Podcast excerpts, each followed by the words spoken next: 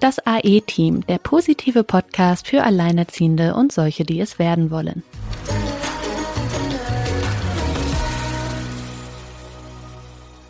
Hallo ihr Lieben, wir begrüßen euch zu einer neuen Folge. Und wie ihr im Titel vielleicht schon gesehen habt, fragt ihr euch, hui, was kommt denn da? Die liebe Sina und die liebe Silke, sonst immer so gut gelaunt und immer mit vielen Lösungen parat. Ja, es ist die Zeit der Klarheit, die Zeit der Wahrheit. Das merken wir in vielen, vielen Lebensbereichen. Und so ist es auch für uns heute mal an der Zeit, Regelungen, bestehende Regelungen, bestehende gesellschaftliche Vorgänge, alles rund um das Thema Mutterschaft, alleinerziehend sein, doch noch mal ein bisschen zu hinterfragen, ob das wirklich alles so gut geregelt ist für alle, ja? Wo kommen vielleicht diese Regelungen her? Und ähm, fange ein diese Regelungen auch wirklich, sind das, ist das wirklich eine Sicherheit, auf die ich bauen kann, ähm, auf die ich vertrauen kann, die mich stützt in Notsituationen. Weil ja, wir müssen so ein bisschen Resümee ziehen. Ähm, jetzt machen wir schon seit zweieinhalb Jahren, fast sogar drei Jahren, wenn man schon unsere ersten Aufnahmen im September 2019 in Betracht zieht, diesen Podcast. Und wir versuchen natürlich immer den positiven Blickwinkel ähm, zu ziehen und äh, uns auf das Gute zu fokussieren, auch im Blog gut alleinerziehend. Hier und da und vor allem in letzter Zeit erreichen uns auch sehr viele Kommentare, Hinweise. Viele sind frustriert, sind wütend, weil sie scheinbar Dinge erkennen können oder sich fragen plötzlich, warum ist das so? Es ist eine ganz spannende Zeitqualität, ähm, die wir gerade haben weil es wirklich ums Hinschauen geht. Und genau das wollen Sina und ich heute auch mal machen. Wir schauen mal ganz konkret hin, haben auch konkrete Beispiele dabei. Es ist aber so eine Unterscheidung auch, ist es jetzt ein persönliches Thema? Ja, also es gibt auch wirklich äh, Frauen, die sagen, habe ich auch jetzt erlebt, die sagen, wieso ist doch alles bestens? Ja, ich fühle mich in keinster Weise diskriminiert oder ich äh, habe nicht das Gefühl, dass ich jetzt irgendwie äh, benachteiligt bin. Das erfahre ich auch von Alleinerziehenden. Ähm, aber ich denke im Kollektiv, ähm, und das Kollektiv betrifft natürlich alle offiziellen Regelungen, ähm, sieht es dann doch etwas anders aus, ähm, auch wenn es, wie gesagt, mich persönlich nicht betrifft.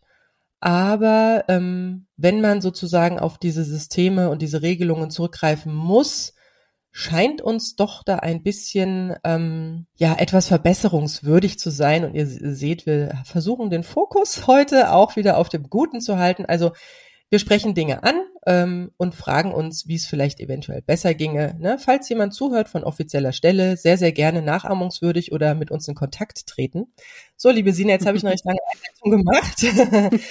ähm, ja, es, wird eine spannende Folge, glaube ich. Und ja, ich glaube auch. Es wird in dieser Folge sehr, sehr schwer, sich A zusammenzureißen und B irgendwie also einen roten Faden zu halten. Aber ja, ich glaube, irgendwie werden wir das schon hinkriegen. werden das hinkriegen, genau. Also was, ähm, was meinen wir jetzt mit diesen ganzen Geschichten? Und da möchte ich einfach nur kurz was zitieren, was mir nämlich äh, vor ein paar Tagen bei Instagram ähm, über den Weg gelaufen ist. Und ich finde das ganz fantastisch, diesen Hinweis. Der ist von einer Susanne. Wieso ist es nicht selbstverständlich, Müttern ein gutes Leben zu ermöglichen? Stattdessen ist die Sorgeperson überall die Bittstellerin, selbst bei den grundlegendsten Dingen. Ja, Herzlichen Dank. Das trifft den Nagel auf den Kopf. Genau, liebe Susanne, 28 äh, mit 28 super erkannt. Da stimmt irgendwie was nicht, ne, liebe Sina? Ja, da stimmt so gar nichts irgendwie. Ich äh, würde ganz gerne versuchen, um irgendwie einen roten Faden zu halten, mal am Anfang anzufangen, dass man mal so die Situation von Anfang bis Ende durchgeht, ähm, zu welchem Zeitpunkt einem da so was begegnet. Es schlägt einem ja nicht unbedingt alles gleichzeitig vor die Füße, aber so nach und nach. Und wenn man das aber mal zusammenträgt, fällt einem erstmal auf, wie gebeutelt man eigentlich hier wirklich wird und ist. Und ähm, ja, also eigentlich fängt es ja schon, wenn wir jetzt ganz vorne anfangen wollen, beim Thema Verhütung an. Wer trägt da die Verantwortung? Da ist es gesellschaftlich nach wie vor so, ja, wenn du als Frau schwanger wirst, ja, dann ist das ja dein Problem. Das ist ja schon mal das erste grundlegende Problem, dass es ähm, aber es ist aber auch deswegen ein Problem, weil es so einfach ist am Ende. Es ist so einfach, diesen Satz zu sagen, ja, dann ist das ja dein Problem, weil es de facto auch so ist. Ja, es ist am Ende das Problem der Frau, weil man kann sich relativ leicht aus der Affäre ziehen. Das ist gar nicht das Problem, weil dann zahlt man wenn schlecht läuft, halt 300 Euro im Monat fürs Kind, ne? Und wenn es noch schlechter läuft, vielleicht ein bisschen Betreuungsunterhalt für die Mutter in den ersten drei Jahren. Und darüber kann man dann ganz elendig klagen, weil man ja am Existenzminimum dann nur noch lebt, ne? Und man das Kind ja gar nicht wollte und der ja auch gar nichts mit zu tun hat. Und das ist ja auf magische Weise in den Körper der Frau gelangt. Also es ist ähm, ja und ja, da beim verrückt. Wenn du bei der Verhütung anfängst, ist es ja auch so, dass ähm, ja teilweise die Pille so als alternativlos hingestellt wird. Es gibt die Pille für den Mann, aber die Männer haben gesagt, oh, sie kriegen Kopfschmerzen davon. Stell dir das mal vor, Silke. Ja, ist das ist ganz schlimm. Das ist nicht zumutbar, auf gar keinen Fall. ich merke schon deinen sarkastischen Unterton. Nein, auf gar keinen Fall. Auf gar keinen Fall. So. Aber das ist das, was ich mich als Jugendliche auch oft gefragt habe. Wieso muss ich jetzt meine kom kompletten Hormonhaushalt? Äh, ja, weil es mit Kondom äh, nicht so schön ist. Das ist nicht so gefühlsecht. Aber ich muss sagen, ich mag selbst nicht, weil die stinken elendig und ich mag Gummigeruch nicht. Aber gut, das ist ein anderes Thema. ja, trotzdem. Ähm, Wie gesagt, genau. ist was anderes als Hormone in den Körper. Aber egal, ja. So, genau. den Punkt können wir schon mal abhaken. so, und dann geht's ja weiter. Dann sind wir ja beim Thema erstes Jahr. Also im Prinzip sind wir ja noch dann am Anfang auch bei der Entscheidung Kind ja oder nein. Und diese Entscheidung wird selbst Frauen, die sehr gesettelt darin waren, immer zu sagen, ich möchte auf jeden Fall mal Kinder haben. Wenn du dann in so eine Trennungssituation kommst und du stehst am Anfang der Schwangerschaft, bist vielleicht vier Wochen schwanger gerade, dann steht ja alles noch offen, die Entscheidung. Zumindest in unserem Land. Wir leben ja Gott sei Dank nicht in den republikanischen Staaten der Vereinigten Staaten von Amerika. Aber ähm, auch hier ist nicht alles äh, so rosig, weil äh, du sitzt dann da und hast irgendwie ähm, weißt du ja nicht mehr, wo oben und unten ist. Und um eine Entscheidung zu treffen, da hängt ja auch ganz viel davon ab, okay, was sind denn meine Möglichkeiten? Und das Problem ist, dass die Möglichkeiten im ersten Jahr verschwindend gering sind, wenn du kein finanzielles Polster hast zu dem Zeitpunkt, zu dem diese Schwangerschaft eintritt. Also es gibt im ersten Jahr mit Säugling keine finanzielle Absicherung der Frau. Gibt es nicht. Klar, jetzt kannst du sagen, ja, warum? Es gibt ja den Betreuungsunterhalt. Ja, musst du A, privat regeln und richtet sich auch danach, was der andere verdient. Verdient der andere sowieso nur 1200 Euro, dann ist da nichts mit Unterhalt. Und du kannst im ersten Jahr mit Säugling nun mal nicht weiterarbeiten. Und selbst wenn du Elterngeld kriegst, ja, lass es 800 Euro sein, kommst du auch nicht so weit mit, ne? Also das sind alles so Sachen, wo man ja relativ tief fällt tatsächlich. Und es gibt staatlich gesehen nichts, was eine Frau in der Situation auffängt, was, glaube ich, für viele, für wirklich viele der Grund ist, sich dagegen zu entscheiden. Dann der Grund, ich glaube aber, es steht auf Punkt zwei, also auf meiner Liste, so wie ich das wahrnehme, ich habe da jetzt keine Daten zu, würde es auf Punkt zwei stehen. Auf Punkt eins steht, glaube ich, wirklich für viele die Reaktion des Partners. Also dieses abhängig machen, sich nicht die Frage stellen, das finde ich immer ganz schwierig, sich nicht die Frage stellen, wie würde ich mich jetzt fühlen und wie würde ich mich entscheiden, wenn mein Partner sich jetzt gefreut hätte und sich und, und anders darauf reagiert hätte.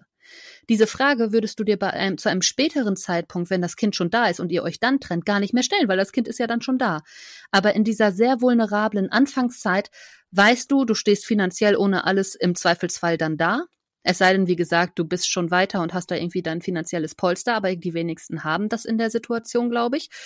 Und dann, ähm, ja, es, es hängt so viel davon ab, was der andere sagt. Und wie oft hören wir Geschichten, wo dann der äh, Typ sagt, ja, nee, äh, will ich aber nicht, ja, lass wegmachen, sonst will ich mit dir nichts mehr zu tun haben. Und äh, auch da, wir sind wieder beim ein bisschen beim Thema Abtreibung, wo ich tatsächlich mal endlich ja. auch irgendwie ein bisschen was zu sagen möchte weil mich das dermaßen aufregt. Es regt mich dermaßen auf, dieses Patriarchat hier, dass Männer Gesetze machen über die äh, Körper der Frauen. Ja, es gibt auch Frauen da draußen, die sagen, ja, für mich ist das Mord. Ähm, bevor wir solche Gesetze machen, können wir vielleicht mal darüber reden, was denn die Möglichkeiten sind, wenn ich schon eine Frau dazu zwinge, das Kind zu kriegen, wie sichere ich sie denn dann ab? Ja, genau. Es kann also doch nicht sein, dass ich ähm, die Frau dazu zwinge, da reinzugehen. Und es ist auch egal, wie sie schwanger wird. Es kann eine Vergewaltigung gewesen sein. Das kann sein, das Kondom ist gerissen und keiner hat's gemerkt, ja. Das hat dann auch nichts mehr mit Verantwortungslosigkeit zu tun, ja. Also es hat ja nichts damit zu tun, ja, Frauen nutzen das, weil es ja so viel Spaß macht und ja auch gar kein großer Eingriff ist, als Verhütungsmethode. Das ist ja also absoluter also im, Bullshit. Also im Freundeskreis habe ich sogar mitbekommen, dass mit der Spirale verhütet wurde und trotzdem ein Kind entstanden ist. Ja. ja. So, aber du kannst doch der Frau nicht diese Entscheidung absprechen.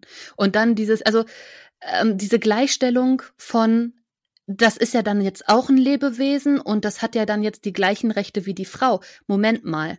Am Anfang reden wir hier von einem Haufen Zellen, der nicht alleine überlebensfähig wäre. Ja, klar kannst du jetzt sagen, okay, ab wann, das ist ja eine ewige Diskussion, ab wann ist ein Leben ein Leben? Ab einem Herzschlag, dann sind wir bei sechs Wochen. Darfst du es nur noch bis sechs Wochen machen oder nicht? Das ist ja alles, das ist ja alles Quatsch, weil du kannst das einfach oder sagen, ja, dann soll sie es kriegen und äh, zur Adoption freigeben.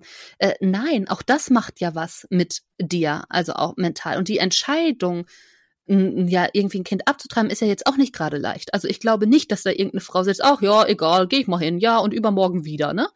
Ähm, ja. Das ist ja kein Spaziergang. Also auch mental ist das ja kein Spaziergang für die Frauen. Und alleine, eigentlich ist es schon ein Unding, dass Frauen gezwungen werden, da überhaupt großartig Gespräche drüber zu führen. Ich glaube ja, dass das sehr hilfreich sein kann, aber auch da einen Zwang fortzusetzen, was wir ja de facto haben. Du musst dich ja beraten lassen, bevor du so eine Entscheidung triffst, ist auch schon, wo ich so denke, hm, und wer spricht mal mit den Vätern und mit den Männern? Wer nimmt hm, die mal ja, in die Pflicht? Ist, das ist, das ist ein sehr guter Punkt. Und ich, also ich habe eine etwas andere, also, an, also ich unter, also ich sage ja, genau.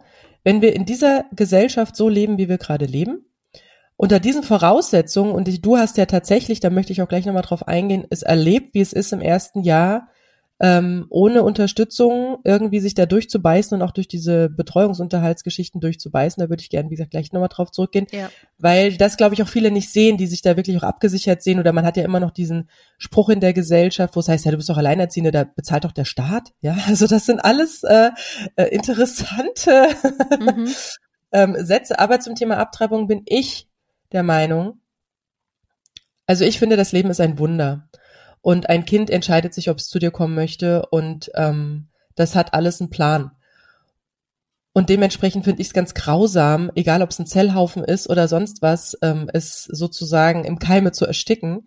Aber ich sage auch, in dieser jetzigen Form unserer Gesellschaft, ja, ähm, ist es, ist es hardcore, einer Frau zu sagen, du musst jetzt ein Kind kriegen und dann sie im Regen stehen zu lassen.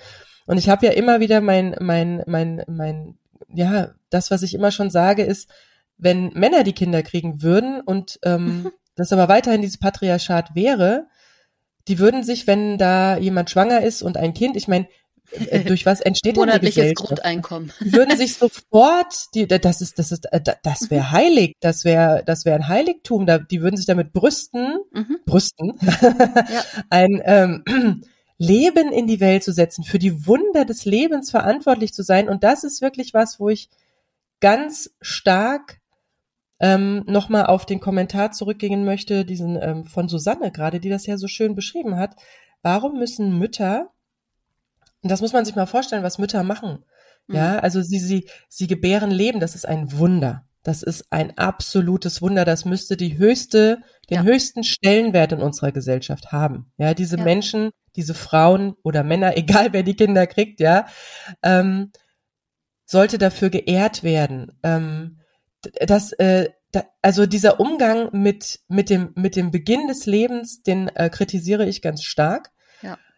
Und ich meine, was macht sie? Sie gibt ihren Körper, ich meine, wir wissen, jeder, der mal schwanger war, ja, und was man da auch ja teilweise für Panik und Angst schon gemacht bekommt und da gleich, ne, alles ist immer Diagnostik und man muss gucken und es könnte ja, ja. und das ist ja auch was, was was mit einem macht, ja, so die, diese Angstwelle, aber man gibt ja tatsächlich seinen Körper, man teilt seinen eigenen Körper. Ich meine, hallo, Männer, äh, Migräne durch eine Pille, okay, ja, aber ähm, das ist ja Wahnsinn, das ist ja teilweise auf Leben und Tod, ja, mhm. also ähm, das ist ja ja, das ist alles, das ist was ganz Besonderes, ja. Und da das nicht entsprechend wertzuschätzen für die Gesellschaft, weil ich meine, wodurch entsteht die Gesellschaft? Ja, durch Kinder, ja, durch die nächste Generation, durch den Nachwuchs. Die kommen nicht auf Knopfdruck, die kommen nicht per Amazon und die kommen auch nicht vom Storch, ja. ja. Also allein, also da muss ich noch kurz einen Schritt weitergehen, auch so dieses, dass, dass Frauen sich überlegen, ob ich ein Kind bekommen kann überhaupt, kann ich mir das leisten, ja, oder ähm, kann ich mir das auch beruflich leisten, wenn ich da eine Auszeit, allein, dass Frauen keine Zeit mehr dafür haben, sich also ein Kind zu bekommen und sich um es kümmern zu können und immer schon auch dieses schlechte Gewissen haben zu müssen, so, ja, dann muss ich es äh, schnell in die Kita und mal gucken, vielleicht gibt's ja schon irgendwie ab sechs Monate oder, ah, ich habe Schichtdienst, vielleicht, äh, ich kann nur ein Kind kriegen. Ich kenne tatsächlich die Geschichte von einer Kita, die ähm, auch über Nacht die Kinder da hat. Und die Eltern sind da auf Wartelisten äh, weil sie in Schichtdienst arbeiten und sagen, ich kann nur ein Kind bekommen, wenn ich da in dem Kindergarten einen Platz kriege. Es ist so Wahnsinn. Also es ist Wahnsinn. Also wenn man sich das wirklich mal auch so wie die Menschen früher ihre Kinder bekommen haben oder großgezogen haben oder ähm, ich meine, es ist ja nicht so, dass wir erst seit kurzem Kinder bekommen, ja, als sei das was ganz Neues. Ähm, das ist extrem schlecht geregelt und da würde ich jetzt gerne bei dir in die Geschichte reingehen, wie es mhm. denn bei dir war, wie du das erste Jahr finanziell gewuppt hast, beziehungsweise was du tun musstest, um es überhaupt finanziell wuppen zu können und wer dir ja. geholfen hat. Ich möchte noch eine, eine Sache gerade zitieren, wo du gerade sagtest, ähm, es hat auch mit Tod zu tun, also, ne? Es gibt dieses, ich liebe es abgrundtief, ich liebe jede Zeile dieses Theaterstücks von Oscar Wilde, A Woman of No Importance, kann ich nur jedem empfehlen, sich anzugucken. Am besten in der Version mit Eve Best auf YouTube. Ist mega gemacht, ist auf Englisch. Ähm, und Oscar Wilde ich bin so beeindruckt davon, dass ein Mann so ein Stück geschrieben hat. Ehrlich, ich kriege das immer noch nicht klar, dass das von einem Mann geschrieben wurde, weil der hat tatsächlich scheinbar weißt du, Ahnung von dem Thema. Mann steht eine starke Frau. Ja, wahrscheinlich eine alleinerziehende Mutter in dem Fall. ja, wahrscheinlich. Und ähm, da sagt sie, die Rachel in dem Stück sagt, and yet to bear you, I had to look on death. To nurture you, I had to wrestle with it. Death fought with me for you. All women have to fight with death to keep their children. Und Vielleicht das, übersetzt du es gerade nochmal ins Genau, Deutsche übersetzt nochmal. Um ja. dich zu gebären, musste ich dem Tod ins Auge schauen. Also um dich am Leben zu erhalten, musste ich damit, also ich musste darum ringen. Ich musste mit dem Tod ringen, um dich behalten zu dürfen. Alle Frauen müssen mit dem Tod kämpfen, um ihre Kinder behalten zu können. Also wirklich auch diese, ich meine, klar, das ist 1893 geschrieben. Auch aus medizinischer Sicht zu dem Zeitpunkt, als das Stück geschrieben wurde, ist es natürlich schon so, dass auch da Tod noch eine größere Rolle gespielt hat. Natürlich sind da noch mehr Frauen unter der Geburt gestorben. Das Thema war also noch ein Stück größer, als es vielleicht heute ist. Und trotzdem ist es auch, ist es immer noch so. Hätten wir diese medizinischen Sachen nicht. Also, und diese, das wissen wir ja auch. Also, es ist ja auch so ein bisschen, ich erinnere mich auch daran, so dieser Gedanke irgendwann, okay, krass, da kommt was ganz Kleines in dich rein und es wird immer größer und größer und größer. Und irgendwann guckst du ja an dir runter mit so einem Schwangerbauch und denkst, wie um Himmels Willen soll das jemals aus mir rauskommen? Ja, also es ist ja, also natürlich weißt du, dass du da auch unter anderen Bedingungen einfach mal bei sterben könntest. Oder würdest du im anderen Land leben, wo es diese medizinische Versorgung nicht gibt, ne? Also da gibt es einfach so, ja, es ist einfach so. Also es liegt in der Natur der Sache. Also, und da diese Entscheidung zu treffen, ich meine, ja, ich selber möchte auch kein Kind abtreiben, ja. Ähm, für mich, ich habe da auch meine Meinung zu. Es gibt vielleicht ein, zwei Gründe, aus denen ich das tun würde, aber ansonsten auch nicht. Aber das ist lange kein Grund für mich zu sagen, wir brauchen jetzt ein Gesetz dafür, weil alle anderen das bitte auch nur so machen dürfen, wie ich das für richtig halte. Da hört es für mich halt auch mit auf, da muss man sich fragen, in was für einer Gesellschaft will ich denn leben? Will ich in einer Demokratie leben? Will ich, dass Menschen selbst bestimmen darüber, wie sie ihr Leben führen möchten? Oder will ich das nicht? Fakt ist, wir leben hier in einer Demokratie. Und auch diese Erklärung immer mit Religion, das ist, ich finde das ganz schwierig, weil da in dem Moment, wo du anfängst, es mit Religion zu erklären, was ja viele im Moment tun, hört es halt mit Religionsfreiheit auf. Und wenn es mit Religionsfreiheit aufhört, hört es auch mit Demokratie auf. Und da habe ich dann tatsächlich ein Problem mit. Und das ist auch das, was uns ja an der Corona-Krise so aufgeregt hat, was da nicht alles für Gesetze erlassen wurden, die mit Sicherheit auch nicht wieder rückgängig gemacht werden, die dermaßen einschneiden in diese Grundrechte. Also es ist ja das, wo wir uns die ganze Zeit schon drüber aufregen. Und also es kommt ein Klopfer nach dem nächsten. Und für mich setzt es diesem Ganzen, also was man die letzten Jahre gesehen hat, also ich nehme das mittlerweile wirklich als Krieg gegen Frauen wahr. Das war am Anfang nicht so. Das ist mir auch erst in den letzten Wochen, Monaten klar geworden. Und die Dinge, die so passieren, man hat das Gefühl, die Zeit dreht sich zurück ins Mittelalter. Ja, wenn man sich dann die Realität anguckt, muss man sagen, in so einer aufgeklärten Welt gibt's immer noch so viele Probleme, was wir sehen am Thema Betreuungsunterhalt. Du hast ja eben gefragt. Nee, warte mal ganz kurz, jetzt möchte ich einmal kurz ein, weil jetzt bist du gerade so schön in diesem Verantwortungsthema gewesen. Ähm, du hast ja gesagt, da werden jetzt irgendwelche Gesetze erlassen, die über mich auch bestimmen. Das hatten wir gesagt ja auch in der Corona-Krise. Und, ähm, und genau das finde ich auch so spannend, weil wer übernimmt denn in dieser Gesellschaft die Verantwortung für die Gesellschaft? Das sind die Mütter. Ja. Das sind die Mütter, die, wie gesagt, ja, körperlichen Einsatz geben und die ja auch sagen, okay, wenn sie das Kind bekommen, ich übernehme jetzt die Verantwortung für dieses Kind, ja, das, also die sind doch alles andere als unzulänglich, als äh, wir müssen denen mal, die sind zu blöd, ja, wir müssen denen jetzt mal irgendwie sagen, wo es lang geht, ja. Das ist eine komplette Verdrehung der eigentlichen Tatsachen. Und das ist übrigens auch eine komplette Verdrehung der Tatsachen für Alleinerziehende. Weil ähm, nach so einer Situation, nach einer Trennung oder dem Tod des Partners oder dass es erst gar nicht zur Familie gekommen ist oder was auch immer, zu sagen, okay, ähm, ich kümmere mich um die Kinder oder um das Kind, ich bin äh, jetzt in der Verantwortung, ja, das ist was ganz anderes als das, was uns äh, durch diese ganze Gesetzgebung und so suggeriert wird, dass du mit dem Kind ja in dieses Bittstellertum reinflutscht, wo ich denke, warum um Gottes Willen ähm, ist das nicht, habe ich mich schon immer gefragt. Ich habe mich schon immer gefragt, warum. Aber das spielt halt alles mit dem Geld zusammen. Ja, ähm, du hast es vorhin so schön gesagt, der Vater kann sich freikaufen. Und ähm, das ist heilig, ja. Das Geld ist in unserer Gesellschaft heilig.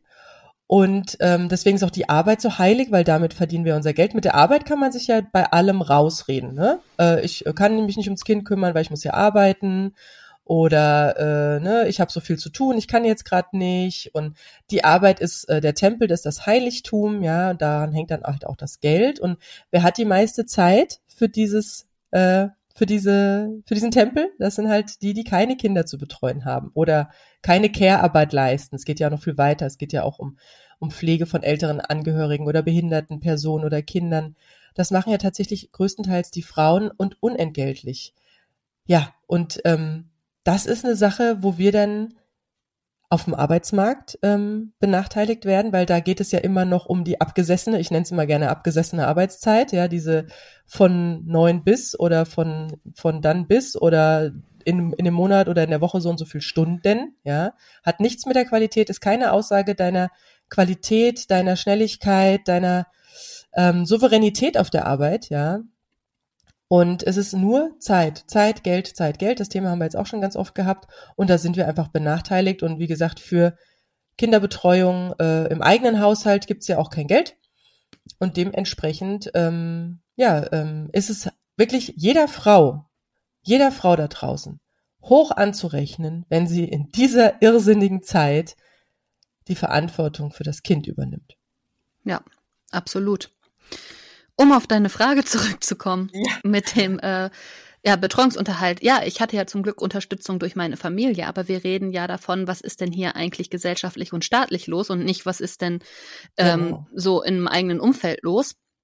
Es kann ja nicht sein, dass dein persönliches Umfeld dafür verantwortlich ist, was hier mit der zukünftigen Generation passiert. Also das muss schon Staatssache sein und ähm, Sache der Gesellschaft auch sein. Also das kann nicht, also wie das läuft, ist unglaublich. Also eigentlich die also einzige muss Option, schauen, wofür alles so Geld bezahlt wird vom Staat und das auf schnelle Art und Weise, weil es eine Krise ja, ist. Ja?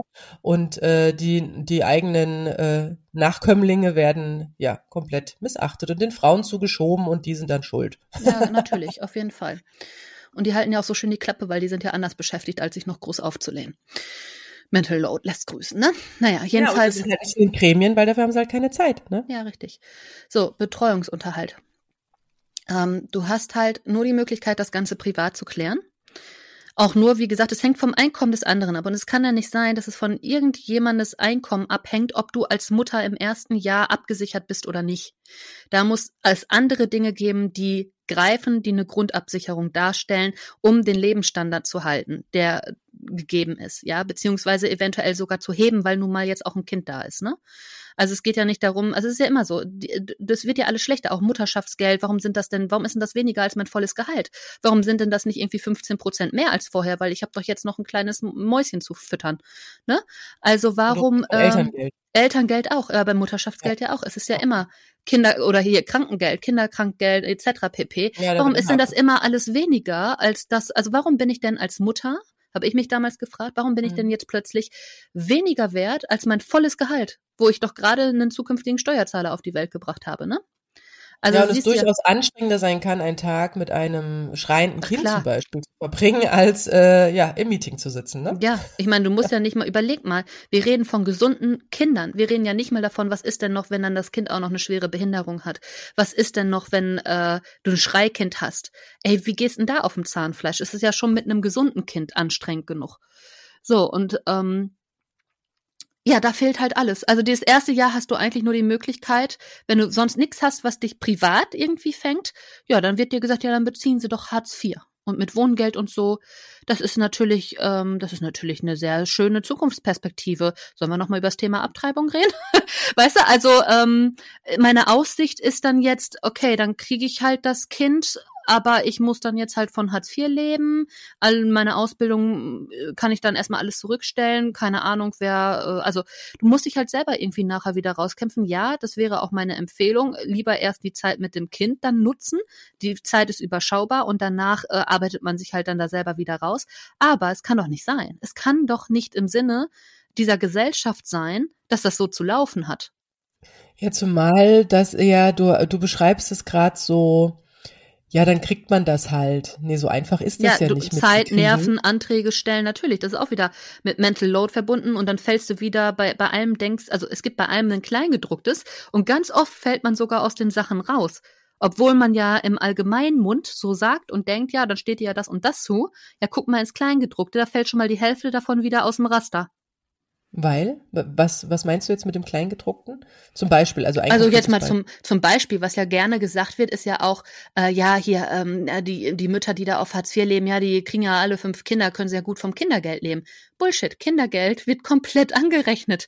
Du kriegst entweder Hartz IV oder eben Kindergeld, aber du kriegst nicht Hartz IV und Kindergeld. Das läuft so nicht. Mhm, also, spannend. ne, das, oder das, das sind ja alles so Sachen, was ja so völlig quer geht. Hä, wieso Kindergeld zählt ja nicht zum. Ja, wenn du nicht Hartz IV beziehst, zählt Kindergeld nicht zum Einkommen. Ist richtig. Beziehst du Hartz IV, wird's dir aber angerechnet als Einkommen. Ist doch völlig absurd. Ist es jetzt Einkommen oder nicht? Ist es fürs Kind oder nicht? Scheinbar ja nicht. Also das ist ja diese Verdrehung auch mit dem Namen, genauso wie beim Kinderbonus. Auch ein großes Thema, können wir gleich auch noch mal mehr zu sagen. Hm. Aber auch da, es ist doch kein Kinderbonus, wenn ich einem, wenn ein Elternteil jetzt die Hälfte, der, der sich nicht kümmert, der keinen Kontakt zu seinem Kind hat, der den Mindestkindesunterhalt zahlt, der darf dann die Hälfte davon auch noch von seinen Zahlungen abziehen, weil es ein Kinderbonus ist und er das Geld so toll in das Kind investiert? Hä? Also das ist ja, ja ein Elternbonus, ein kümmere dich nicht um dein Kind Bonus. Ja, da sind wir auch schon gerade mehr oder weniger auch schon in die Düsseldorfer Tabelle gesprungen. Ja, siehst du, wir kommen hier von einmal. ja, ja, ja, wir kommen von, von, von, das ist doch super, der immer schön der Reihe nach. Ähm, also, die Düsseldorfer Tabelle, ja, das ist auch so spannend, weil die Düsseldorfer Tabelle ist ja gar kein Gesetz, ja, sondern die ist eine Empfehlung. Das ist auch so lustig, wenn man denkt, das ist alles gut geregelt und wir sind ja nicht die ersten Alleinerziehenden auf dieser Welt und man dann so nach und nach so hinter diese, ja, es, es wird auch manchmal extrem, hm, kompliziert auch gemacht oder naja, schau da mal nicht so genau hin. Und dann fängt man an, so nach und nach zu schauen. Ich habe ja auch damals, wo ich mit einem Blog gut alleinerziehend anfing, mir so wirklich so einzelne Themen auch mal vorgenommen, weil ich ja auch dachte, das wird schon irgendwie, ich bin ja nicht die Erste, ne? Da, da, da wird es doch bestimmt schon, sage ich mal, äh, Regelungen gefunden worden sein, die allen ja, nicht, also das ist da nicht so ein Ungleichgewicht, sondern dass es für alle irgendwie so ganz pass, so passend ist, ja, für den, also mehr oder weniger, ne, dass man da nicht sich zu, sich zu viel erwartet. Aber ich dachte, das ist so aus dem Bedarf und aus dem, ja, dem, dem, ja, der, der Realität des eigentlichen Lebens ähm, abgeleitet. Aber es ist irgendwie alles äh, verdreht und verändert. Also diese Düsseldorfer, Düsseldorfer Doch, Tabelle. Naja, es folgt der Realität der Männer.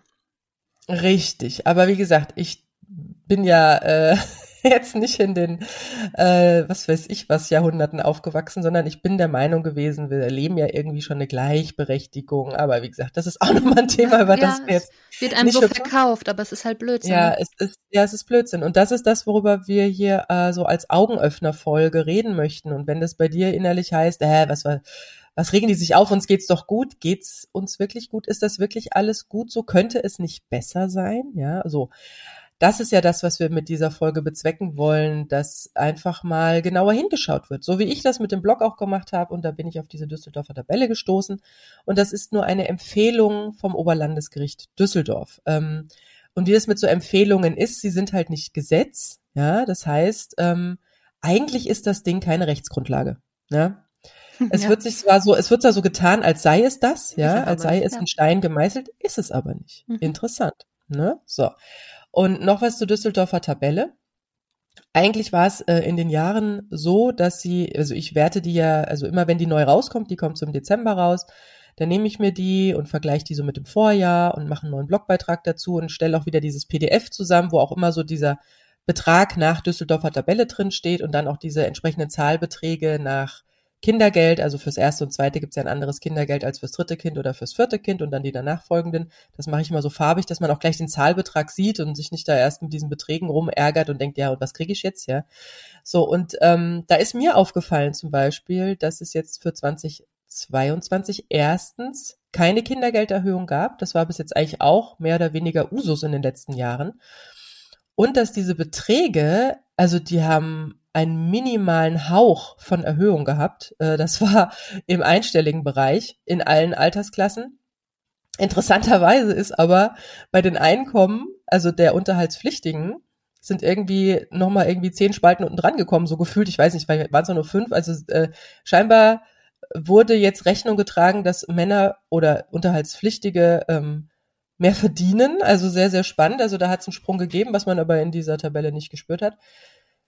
So, und dann ist es so, dass äh, ich dann vom FAMF zum Beispiel, also dem Verband Alleinerziehender Mütter und Väter, die haben schon darüber gejubelt, dass diese Zahlen so, ha, super, es gibt doch noch eine leichte Erhöhung, wo ich dachte, what?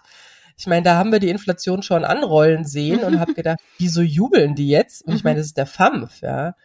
Und dann habe ich ein bisschen hinter die Kulissen geschaut und dann wurde mir erzählt, dass es ganz andere Regelungen zur Absprache ähm, vorgelegen hätten also das ist, wie gesagt, das ist ja kein Gesetz und es wird auch nicht irgendwie von der Regierung gesteuert, sondern die, die dann diese neuen Empfehlungen rausgeben, ähm, dass es da ganz andere äh, Interessenslagen gab, die dazu geführt hätten, ja, fast sogar in der Mehrheit dazu geführt hätten, dass wir eine Reduzierung dieser Beiträge gesehen hätten und jetzt jede, die aber dass dann gejubelt wird, dass dann ja, das ist, ist auch übel. Ist dennoch ist übel. ein Problem.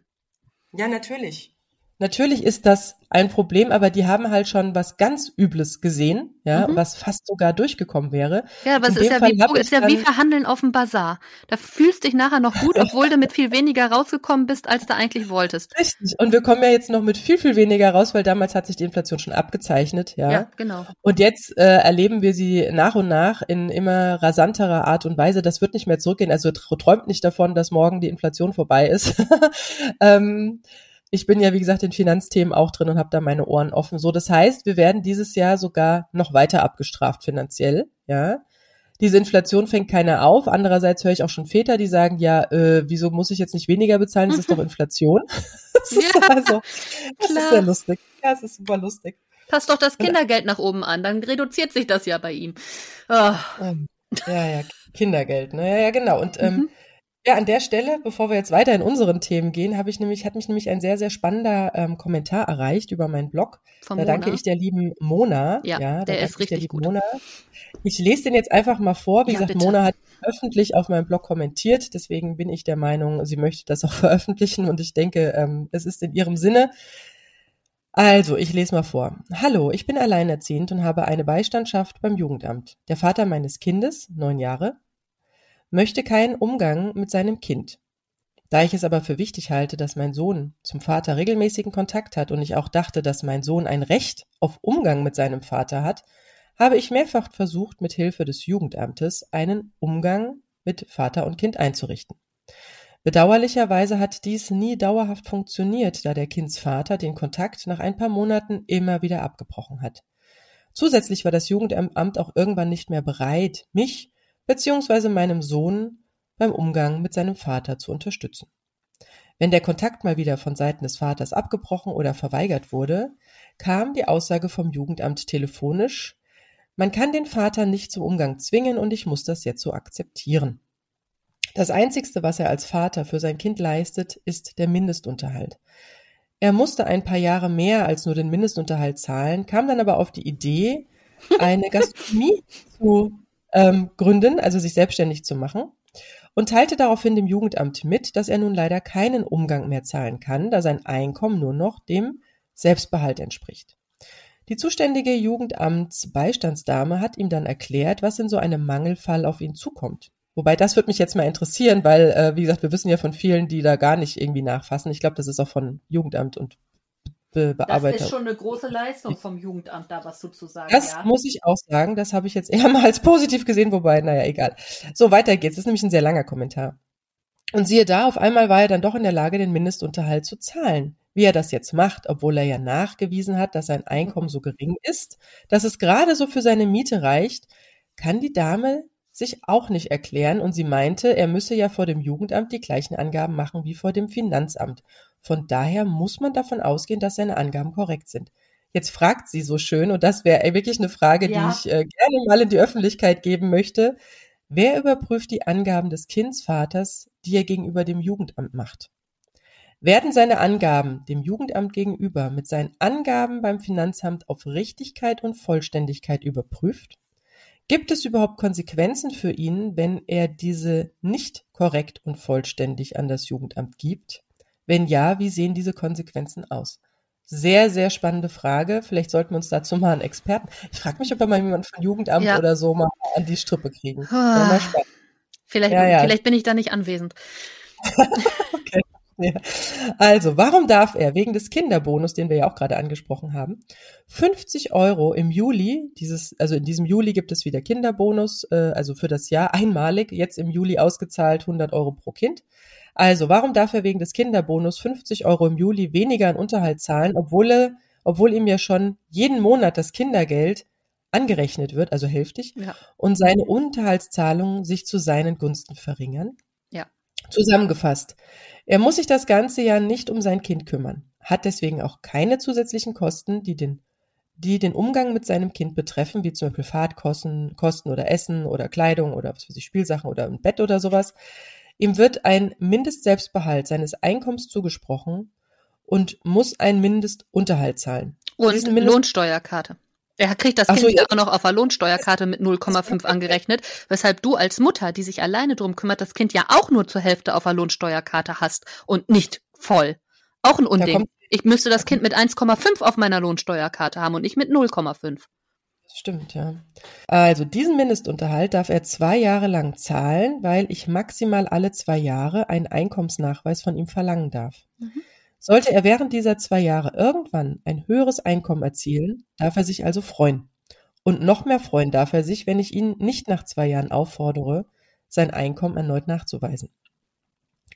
Was gut passieren kann, da ich als Alleinerziehender an 365 Tagen 24 Stunden Tag und Nacht im Jahr als Mama voll ausgelastet bin und zusätzlich noch 90 Prozent arbeiten muss, um weniger Einkommen wie sein Mindestselbstbehalt zu erwirtschaften, Trotz besserem Bildungsabschluss, sie ist Bachelor für of Arts und er ist ein Koch, dank den Sozialleistungen bekomme ich noch eine Flut an bürokratischen Anträgen, Jugend, Jugendhilfsantrag, Wohngeldzuschuss, Kinderzuschlag, dazu, die mich auch noch Zeit, Geld und Nerven kosten und alle sechs Monate neu weiter bewilligt werden müssen. Jegliche Einkommensveränderungen müssen von mir zeitnah, selbstständig und unaufgefordert angegeben werden. Habe ich mehr Einkommen, dann bekomme ich weniger und muss rückwirkend alles zurückbezahlen. Mache ich was falsch, keine oder äh, nicht fristgerecht meine Angaben, drohen mir Strafen und Leistungen können mir versagt werden. Um arbeiten gehen zu können, bin ich auf einen Hortplatz angewiesen, auf den ich zwar einen Anspruch habe, was aber nicht heißt, dass ich den auch bekomme. Die Zu- oder Absage eines Hortplatzes gibt es natürlich erst nach Antrag, für den ich wieder Zeit, Geld und Nerven investieren musste. Mhm. Der Kindsvater bekommt nun mal, und da sind wir bei dieser Steuergeschichte, glaube ich, gleich, bekommt man bekommt nun mal wieder seine verdiente steuerliche 50% Kinderbonusentlastung. Und damit er das auf keinen Fall vergisst, im Juli die 50 Euro vom Mindestunterhalt abzuziehen, schreibt ihn die Beistandsdame vom Jugendamt noch einen Brief, damit er seinen Bonus dann auch bekommt. Mir schreibt diese Dame nach zwei Jahren natürlich keinen Erinnerungsbrief, damit ich nicht vergesse, sein Einkommen auf Veränderungen prüfen zu lassen. Sie sagt sogar, tja, vielleicht ist es auch besser, den Mindestunterhalt zu akzeptieren und keinen Einkommensnachweis alle zwei Jahre zu verlangen, weil es könnte ja auch sein, dass dabei herauskommt, dass er weniger verdient und sie dann nur noch den Unterhaltsvorschuss beantragen können. Sina, ich weiß, du schnaufst. Stopp. Okay. Stopp. Das ist der größte Bullshit, den jemand, der ja eigentlich von Fach sein sollte, da sagen kann. Würde er weniger verdienen? Hätte Würde er schon Himmel und Hölle in Bewegung gesetzt, das mitzuteilen, damit er bloß aus den Zahlungen rauskommt. Aber vielleicht ist es ja auch Job der Beistandsdame dafür zu sorgen, dass nicht jemand dem Staat auf der Tasche liegt im Sinne von Unterhaltsvorschuss. Ich glaube, das Jugendamt will verhindern, dass du irgendwie äh, Unterhaltsvorschuss beziehst. Deswegen wollen die natürlich, dass das so weiterläuft, dass er zahlt, weil da muss der Staat es nicht zahlen. Und wer bezahlt die Leute beim Jugendamt? Hä? Hä? Hä? Ja, ähm, ja, ja. Boah. Okay, ja, mach, weiter. Sehr, sehr mach weiter, bevor ich explodiere. Ich sag ja, ich bin bei so einem Gespräch besser nicht anwesend, weil da kann die einzelne Person wahrscheinlich nichts für, aber ich würde die, ich würde die ermorden hier verbal. Das lassen wir. Was ich noch anmerken möchte zum Unterhaltsvorschuss, da habe ich nämlich jetzt auch ein bisschen tiefer geblickt, dank einem Post von der Stiftung Alltagsheldinnen, die ja ähm, Projekte zur Verbesserung des Lebens von Alleinerziehenden unterstützen, also keine Einzelleistungen machen, aber so generell in so Studien und äh, Hilfsstellungen reingehen. Und von denen weiß ich, ähm, es wurde ja der Unterhaltsvorschuss neu geregelt. Es galt ja eine Zeit lang nur, dass es nur für Kinder bis zwölf gilt, wo wir alle dann sagen, wo ich dann dachte, hä, wieso, die Kinder werden doch erst ab zwölf richtig teuer. Okay, wenn man mal die Babyzeit rausnimmt, ja. Ähm, und das muss so, glaub 2008 gewesen sein, aber bitte nagelt mich nicht da auf die Zahl fest. Und da war es so, früher wurde bei dem Unterhaltsvorschuss tatsächlich nur der halbe, das halbe Kindergeld ähm, also abgezogen vom, vom Mindestunterhalt. Und seit dieser Neuregelung, wo es heißt, es geht jetzt auch bis 18. Und früher war es nämlich auch so, du konntest es nur für Kinder bis 12 bekommen, aber auch nicht von 0 bis 12, sondern nur eine gewisse Zeit lang. Ich weiß es nicht mehr genau, ob das jetzt fünf oder sieben Jahre waren. Also, nicht sechs? Oder sechs, ich weiß nicht, irgendwo so in, um den Dreh. Also man hat es nicht voll durchbeziehen dürfen. Und ähm, seit dieser Neuregelung, wo es heißt, okay, es gilt bis Kinder bis 18, aber wirklich nur bis 18, das heißt, mit dem 18. Geburtstag ist Schluss, egal ob das Kind noch studiert oder sonst was macht, ja, da gibt es einfach dann keinen Unterhaltsvorschuss mehr, äh, wird jetzt das ganze Kindergeld vom Mindestunterhalt abgezogen. Ja, Mindestunterhalt ist diese erste Einkommensspalte in der Düsseldorfer Tabelle und davon dann das ganze Kindergeld abgezogen ist der Unterhaltsvorschuss. Oh, jetzt ist gerade hier mein, äh, mein Handy ausgegangen, wo ich den Kommentar, warte mal. So, also das nochmal so viel zum ähm, Unterhaltsvorschuss. So, genau. Du hast es schon gerade sehr schön angesprochen. Genauso habe ich jetzt auch reagiert und habe gedacht, nee, nee, nee, hätte der we wirklich weniger und er weiß ja was, äh, ähm, wenn er wirklich weniger hat. Äh, ja, ja. Und dann hätte er das schon geltend gemacht, das glaube ich auch. So, gehen wir weiter im Kommentar. Also, äh, ich wiederhole nochmal, weil es ja auch sein könnte, dass dabei herauskommt, dass er weniger verdient. Das war, war, war schon so. Ja, und dann sagt sie selber, äh, äh wie bitte? Mhm. Genau, äh, genau, äh, wie bitte? Sollte er zahlungsunfähig werden, darf er sich jederzeit an die Beistandschaft wenden. Er muss keine Fristen einhalten. Meine Meinung dazu. Er will keinen Umgang, er will keinen Kontakt und bezahlt nur den Mindestunterhalt. Dann steht ihm auch kein Bonus zu. Selbst diese Anrechnung vom Kindergeld finde ich nicht gerechtfertigt. Die steuerliche Anrechnung, das ist das, was du vorhin ja. meintest, die steuerliche Anrechnung seines Sohnes auf seiner Lohnsteuerkarte ist absolut ausreichend in so einem Mangelfall Vater. Das ist eigentlich sogar zu viel. Eigentlich ist das zu viel, da hast du recht. Das Jugendamt handelt leider sehr oft nicht im Sinne des Kindes und kostet den Steuerzahler unnötiges Geld. Mhm. Der deutsche Staat würde sich definitiv sehr viel Geld sparen, wenn er dieses Jugendamt schließt. Ja. Unterhaltsberechnungen können vom Finanzamt vorgenommen werden. Ja, dann wäre es an einer Stelle, da muss man nicht diese ganzen blöden Anträge stellen. Bei Umgangsproblemen etc. helfen Caritas und Co. Oder Pro Familia, die bieten ja auch teilweise, oder Erziehungsberatungsstellen gibt's ja auch noch, ne? Ja. So, diese Männerpolitik muss aufhören. Mhm. Aber es sind ja die bösen Frauen, die es den Männern schwer machen, Kindsumgang boykottieren und ihnen das Geld aus der Tasche ziehen. Kümmert euch richtig um eure Kinder. Unterstützt die Frau die eures Mütter. Kindes. Die Mutter eures Kindes ja, hier, ja, die Mutter eures Kindes nach der Trennung. So, ich muss sagen, in diesem Kommentar ist alles ist drin. Alles drin. Ja. Ist wirklich alles drin und ich möchte hier auch nochmal auf diesen Irrsinn mit diesen Anträgen aufgehen. Die Sina und ich haben uns auch an anderer Stelle immer schon drüber aufgeregt. Also, ähm, ich selbst habe äh, noch nicht so viele Anträge gestellt, außer für Elterngeld und irgendwie ja, Mutterschaftsgeld. Ja, genau, diese Klassiker, mhm. äh, diese Betreuungskosten von der Kita damals äh, übernommen wurden. Und ich hatte jetzt vor kurzem, nach sehr langer Zeit, keinerlei behördlichen Geschichten, weil das ist ja auch so schwierig. Also, warte mal, bevor ich damit anfange mit den Behörden, ich schreibe es mir gerade auf meinen Zettel, dass ich es gleich nicht vergesse. Ähm, warte mal, jetzt habe ich das andere vergessen. genau. Also bevor ich jetzt äh, mit den Behörden anfange, und das hat sie auch sehr schön in diesem Text anklingen lassen. Also wie gesagt, da ist unglaublich viel Material in diesem Kommentar, deswegen danke, liebe Mona. Ich habe dir ja auch schon geantwortet auf dem Blog. Ähm, das Thema Selbstbehalt. Ja, die Väter, das ist das, was ich einmal in einem Post schrieb äh, bei meinem Insta-Profil von Gut Alleinerziehend, dass wir Alleinerziehende keinen Selbstbehalt haben, sondern mit allem, was wir haben, all in gehen. Dann hat sich wirklich eine gemeldet und gesagt, wie ich denn auf diesen Blödsinn käme, ja, weil es ja so geregelt ist, dass an der Stufe, wo ich mein Geld aufgebraucht habe und sozusagen Beihilfen beantragen muss, wobei für Wohngeld müsste ich jetzt, darf ich auch ein bisschen Geld behalten, ich glaube, da habe ich 30.000, darf ich haben, da geht es eher um das Monatliche, was reinkommt. So, also an der Stufe, wo bei Männern oder bei, ja, sagen wir Unterhaltszahlern, ja, aber wie gesagt, es ist leider sehr männerlastig, dieses Thema, deswegen rutscht uns das immer wieder raus.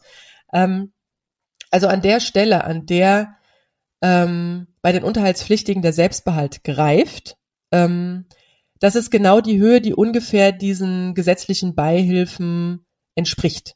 So, aber was macht das denn psychologisch mit mir? Also der eine darf sein Geld behalten bis zu einem gewissen Ne? Und es scheint ja auch scheinbar leichter zu sein, behördlich. Ja, er muss nicht alle sechs Monate ellenlange Anträge stellen, ob er denn, wie viel Selbstbehalt er denn jetzt da hat und was er denn da jetzt bezahlen muss. Da wird nicht so genau geschaut. Aber es ist für mich allein schon von der Wertigkeit eine Sache. Ich gehe arbeiten und ich darf diesen geschützten, es ist ein geschützter finanzieller Raum, den darf ich behalten. Und was ich, und was ich darüber verdiene, das ja, das muss ich für ein Kind, das ich selbst gezeugt habe, aufbringen. Ich muss, ja, gut, äh, da könnte man jetzt auch schon wieder explodieren. Ähm, und bei denen, die das Kind ja sich größtenteils drum kümmern, also wir reden auch jetzt hier mal nicht vom Wechselmodell, sondern wirklich äh, von der alleinerziehenden Situation. Ähm, ich darf alles für diese Familie hergeben und allein schon Kindesmindestunterhalt deckt nicht das das, den Mindestbedarf. Also selbst ich bekomme nur Kindermindestunterhalt. Wir hatten uns da geeinigt, aber wir haben auch noch andere Regelungen nebenbei gefunden, ähm, damit das auch finanziell sich, also er kauft da ganz viel für die Kinder oder wenn die was brauchen. Also das haben wir ein bisschen anders geregelt bei uns. Und äh, es, es deckt hier nur die Kinderzimmer. Also nur die Kinderzimmer. Da ist noch kein halber Kühlschrank gefüllt, da ist noch kein Schulmaterial gekauft, da ist noch kein Sportverein von bezahlt oder ein Klavierunterricht, wenn man das denn möchte. Ähm, das heißt, das ist, da geht man eh schon, also man geht mit seiner Zeit überproportional ähm, da rein, ja klar, aber es heißt ja eigentlich, der eine macht, der die Kinder größtenteils hat oder in der Betreuung hat oder alleinerziehend ist, der macht das in Natura, ja, ja durch Naturalunterhalt, ne? ja. Naturalunterhalt, ja, das heißt genau das, ne? Man, man ist anwesend, man kümmert sich, man äh, hat das Essen hier, man hat die Klamotten hier, man hat das alles, ja, das ist der Naturalunterhalt. Ja, man unterhält das Kind. Und der andere, und der andere gibt dafür halt Geld. Ja, also der eine mehr das und der andere mehr das, aber ich muss sagen, das, was bei uns an Geld äh, über diesen Kindesmindestunterhalt reinkommt, ist ein Witz. Mhm. Da gehe ich auch schon höher. Ja, da, da, da zahle ich auch schon höher. Also ich gebe schon vielleicht pari pari Geld plus noch den Natur- und also Naturalunterhalt. Ja, genau. mhm. ähm, und dann ist es so, dass wenn es dann bei mir nicht reicht, ja, und das ist ja so, dass die Kosten sind ja da. Ich kann jetzt ja nicht sagen, äh, sorry, diese, diesen Monat bleibt der Kühlschrank leer, weil ich einfach mal ein bisschen Geld für mich sparen möchte. Ja, ich möchte was von meinem Geld behalten. Ja, du hast keinen Selbstbehalt, vergiss es. Nein, du hast keinen Selbstbehalt. Das möchte ich ja damit ausdrücken. Dass, wie gesagt, die eine sagt, ja, aber dann äh, geht man halt in diese Beihilfen rein. Aber es ist was anderes, wenn ich behördlich Beihilfen beantrage. Und wie gesagt, diese Anträge sind Wahnsinn. Ich, also da bitte, da gibt's, kann es eine ganz klare Neuregelung geben. Und das finde ich sehr schön, wie Mona sagte, lass das bitte beim Finanzamt, das Geldliche, weil da ist eh schon alle Zahlen liegen davor, mhm. ja, allein, dass man das immer wieder dieses hier nochmal und dann nochmal. Und ich habe jetzt vor kurzem also wie gesagt, das ist der psychologische Akt, ja. Äh, wenn es bei dem einen knapp wird, darf er es behalten und wenn es bei der anderen knapp wird, ähm, dann geht's in die behördliche Zwickmühle und das ist wirklich eine Zwickmühle. Du hast es ja äh, vorhin auch mit dem Betreuungsunterhalt angesprochen, beziehungsweise mit dem, mhm. was man hat, wenn man es nicht bekommt, diesen Betreuungsunterhalt. Das heißt Hartz IV, Beihilfen, ja, Wohngeld, Kindertag und so weiter und so fort, ja. Weil diese behördliche und ich finde, es kam jetzt auch schon ganz gut raus in dieser Nachricht, wie mit den Frauen, die ja größtenteils dann leider diese Bittstellerinnen sind, ja, äh, wie mit denen gesprochen wird. Ich bin ja, als wärst du ein Sozialfall, aber ich bin doch kein Sozialfall. Ich bin oh. Managerin. Ich bin Familienmanagerin. Ja, bezahlt mich anständig. Ich bin kein Sozialfall. Ja, und ich bin auch niemanden, der es verkackt hat im Leben oder der irgendwie zu doof ist zum Leben. Ja, also nur mal ganz hart zu sagen. Nein, ich bin jemand, der überproportional zu, also zum gesellschaftlichen Level, ja, Verantwortung mhm. nicht nur für das eigene Leben, sondern auch für ein Kind und für die Gesellschaft und damit auch für die Gesellschaft übernimmt. Ja, Werdet euch dieses Stellenwertes unserer ja, unserer Entscheidung mal bewusst, das hat alles andere als Verarschungsniveau äh, verdient. Und ich bin jetzt ja ähm, in Anfang der Corona-Zeit äh, wollte ich ja tatsächlich dann mein Geld vom Kultusministerium für das Homeschooling, da hat er mhm. nur müde gelächelt und ähm, verwies mich aber darauf, auch das habe ich erst vom Kultusministerium erfahren, dass ich einen Verdienstausfall geltend machen kann durch dieses Infektionsschutzgesetz für die Zeit der Kita- und Schulschließung. Das habe ich dann auch getan. Das war, wie gesagt, äh, bis es dann auch für Selbstständige freigeschaltet wurde, hat es noch bis Sommer, glaube ich, gedauert. Das habe ich getan. Und bis heute habe ich keinen einzigen Cent bekommen. So, mhm. und da sind wir bei der Bürokratie, ja, äh, die auch aktuell, also ich habe irgendwie das Gefühl, die Kassen sind leer, man wird so ein bisschen vertröstet. Es sind unglaublich lange Bearbeitungszeiten, ja.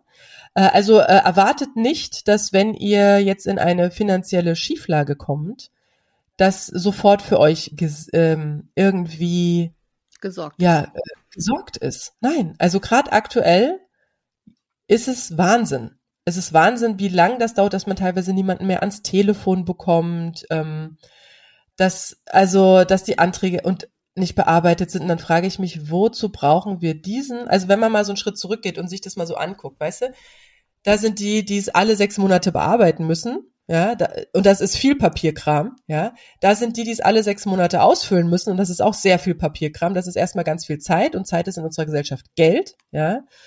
Und dann noch nicht dem Ganzen hinterherzukommen und dann auch teilweise Gelder nicht auszuzahlen. Hast es ja selber gesagt, selbst wenn man das alles ausfüllt, ist es noch keine Garantie, dass du das dann auch bekommst, weil irgendein Umstand dann bei dir anders ist. Ich weiß nicht, warum ich bis heute diesen äh, Verdienstausfall nicht bekomme.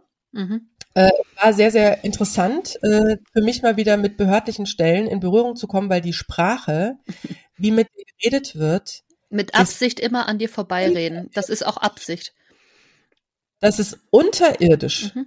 Also das ist, also wie gesagt, ich habe mich ja lange aus diesem hm, Thema freigeschwommen, ja, und wenn man damit nicht in Berührung ist, dann fällt einem das halt, dann weiß man, dann ist man halt in seiner, sag ich mal, Happy Bubble, ja, so gut alleinerziehend, äh, gute Lösung gefunden, das Leben immer positiv dann halt versucht auszurichten, damit man halt ne, nicht mal so runtergezogen wird. Ja, du hast ja keine andere Option, um gut zu leben. Natürlich musst du das machen, aber es das heißt ja nicht, dass man die Augen vor der Realität verschließen muss. Genau, und da bin ich mal wieder auf diese Realität, äh, wie mit ähm, Antragstellern oder Antragstellerinnen in Deutschland behördlich gesprochen wird.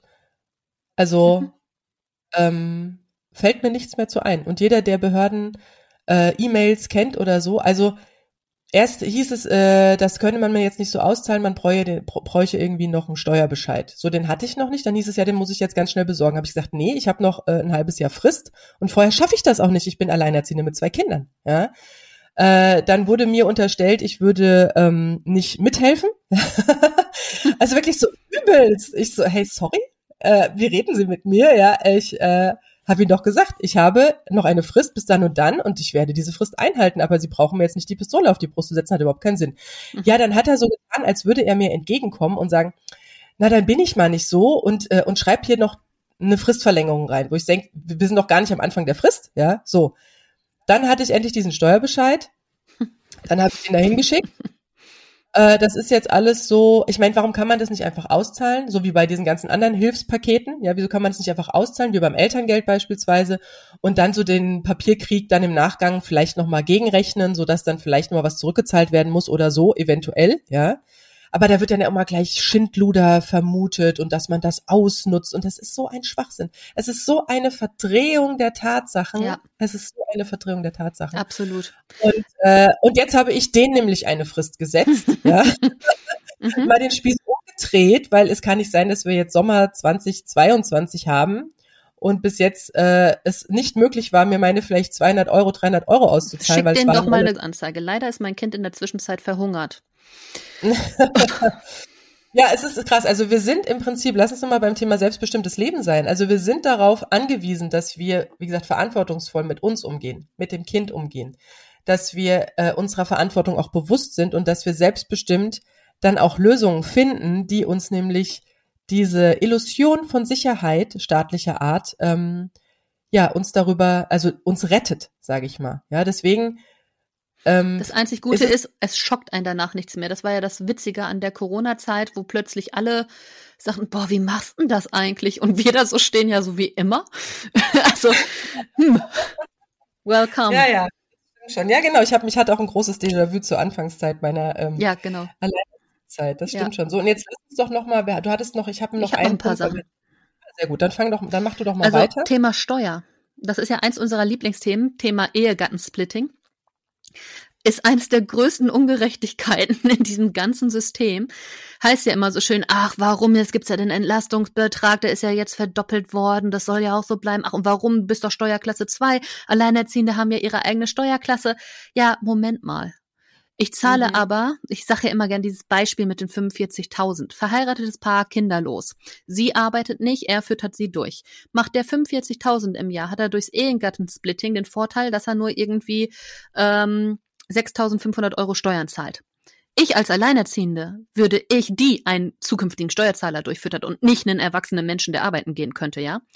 Ja, das ist, das ist, das Zahle ist, das ich zahle ich bei 45.000 im Jahr 10.000 Euro Steuern. Mit welcher Begründung zahle ich 3.500 Euro Steuern im Jahr mehr als ein Mensch, der einen anderen Menschen, der einfach keinen Bock hat, arbeiten zu gehen, durchfüttert? Jetzt mal ohne Witz.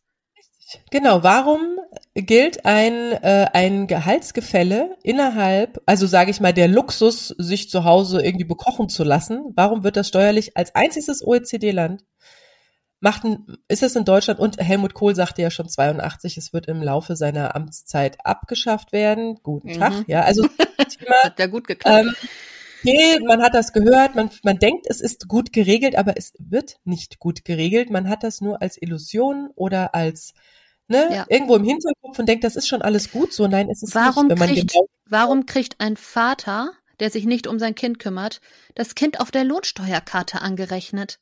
Warum? Weil er seiner Pflicht nachkommt, einen Mindestunterhalt zu zahlen? Das kann doch wohl nicht miteinander zu tun haben. Also beim besten Willen nicht. Ich An möchte mein Kind gerne entweder, also mindestens voll auf meiner Lohnsteuerkarte haben oder, und das ist eigentlich eher das, was uns zustände, mit 1,5 und nicht mit 0,5. Habe ich eben schon gesagt, geht nämlich gar nicht. Und dann oder die Nummer, ja. Dieses, äh, diese Düsseldorfer Tabelle für Alleinerziehende ja, also es ist ja für die Alleinerziehendenregelung, das heißt, einer betreut, wie gesagt, das Kind, hat den Natura-Unterhalt, der andere zahlt, ist ja sozusagen am klassischen Residenzmodell ausgerichtet und das heißt, dass die Betreuungszeit dann ungefähr so 30 Prozent ist. Das heißt, ähm, ähm, da wo das Kind seinen Hauptwohnsitz äh, hat, halt 70 Prozent und die Umgangszeiten ungefähr 30 Prozent. Das entspricht in etwa alle 14 Tage ein Wochenende, ein Tag unter der Woche oder ein Nachmittag unter der Woche und die halben Ferien. Das ist das klassische Residenzmodell, an dem sich diese Werte ausrichten. Ja. Aber es gibt eine weitere Spalte für, wenn es nur 20 Prozent sind oder nur 10 Prozent oder 0 Prozent. Ja, da wird es nicht hochgezogen. Eigentlich müssten die einen höheren Unterhalt dann bezahlen. Ja. ja Mona hatte ja so schön darauf hingewiesen, was für Zahlungen ja alles dann wegfallen, wenn man gar keinen Umgang mit seinem Kind hat. Mhm. Andererseits, da ist mir auch alles aus dem Gesicht gefallen. Das ist kurz vor der Corona-Krise gewesen und ich weiß auch nicht mehr, wie die Justizministerin damals hieß, ich weiß noch irgendwas mit Katharina oder sowas, oder Katrin. Jedenfalls, ähm, die schlugen ja dann vor, dass ähm, Väter, die äh, sich praktisch etwas mehr kümmern, aber noch nicht Wechselmodell, sondern also so zwischen 30 bis 49 Prozent, also in diesem Bereich sich kümmern, ja, also 40 Prozent oder so, dass denen der Unterhalt ein Stück weit erlassen werden sollte. Äh, ja, ja. So, man könnte so eine Regelung machen.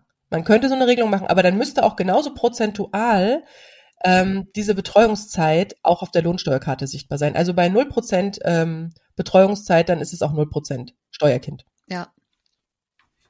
Ja, äh, vergiss es. Also. Und nochmal zu dem Thema ähm, Ehegattensplitting und Steuer. Ja, du zahlst wirklich Steuern und das ist eh so krass, dass wenn, wenn die Alleinerziehenden ja, es schaffen, tatsächlich zu verdienen, das hatte ich nämlich auch schon mal das Gespräch, also tatsächlich gutes Geld zu verdienen, dann hat Sina ja gerade so schön nachgerechnet oder vorgerechnet, ähm, muss sie überproportional ähm, Steuern bezahlen. Mhm. Ja, das heißt, sie wird dafür auch noch abgestraft, mhm. dass sie es geschafft hat, trotz Kind.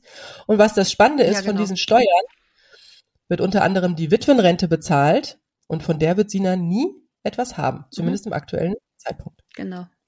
Genau. Mhm. Ja, was da alles von bezahlt wird, ist sowieso irre. Also, ähm, also auch bei der Kirche. Die werden ja trotzdem, selbst wenn du keine Kirchensteuer zahlst, zahlst du über deine Steuern deren Gehälter. Das sind ja auch so Sachen, die kaum einer weiß. Also es, es läuft so viel schief hier, das ist so unglaublich. Und was mich aktuell, also eine Sache noch, die, die nervt, ist ja auch diese Sache, dass das Kind, wenn es volljährig ist, plötzlich nicht mehr als dein Kind gilt, sondern als Partner, wenn es bei dir zu Hause wohnt. Da ändert ja. sich ja auch noch mal einiges. Da hatten wir ja auch mal eine Folge zugemacht, was sich dann alles ändert. Geht auch gar nicht. Geht auch gar nicht. 18-jähriger Guess im Haushalt. Genau. So, ähm, und dann. Du hast Negativbescheide. Äh, richtig, das. Äh, wollte ich gerade sagen. Regt mich aktuell tierisch auf, weil äh, ich mich da jetzt gerade mit befassen muss, weil wir ja tatsächlich jetzt dann Anfang nächsten Jahres in Urlaub wollen. Warum? Aber es ist doch schon genug Mental Load, zu gucken, was brauche ich alles, wenn ich jetzt in Urlaub will mit Kind, was müssen wir alles einpacken, tralala. Ja, da hat man ja schon genug zu tun. Sind die Reisepässe noch gültig, etc. Punkt eins, Reisepass. Ich hatte für meinen Sohn 2018 einen Pass ausgestellt. Der ist jetzt noch gültig bis 24 oder so. Also sechs Jahre ist der ja immer gültig gewesen. Wurde geändert, ist jetzt nur noch ein Jahr lang äh, gültig. Heißt, ähm, ich werde jetzt das Foto austauschen lassen, weil er da ja noch sehr klein war. Und bin mal gespannt, äh, weil der läuft noch bis 24 und ich beantrage ja keinen neuen Reisepass, sondern tausche das Bild nur aus. Insofern muss er auch weiterhin eben das gleiche Laufdatum haben. Aber auch da, jetzt bin ich also dann auch noch gezwungen, bis das Kind zwölf ist, äh, jedes Jahr, wenn ich in Urlaub will, nochmal extra so einen Pass zu bezahlen. Wer bezahlt denn das? Bezahlt das der Vater? Nö. Das muss ich dann bezahlen oder was?